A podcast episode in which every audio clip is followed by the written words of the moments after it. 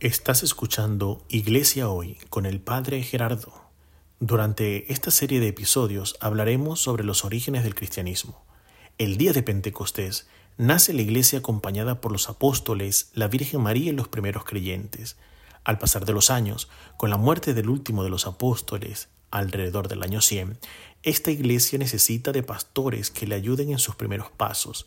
Es por ello que surgen los llamados padres de la Iglesia hombres santos y sencillos que, con la fuerza de su palabra y su vida de fe, irradiaban a Cristo, constituyendo así la base de la tradición viva de la Iglesia que se formó en los primeros ocho siglos de nuestra era.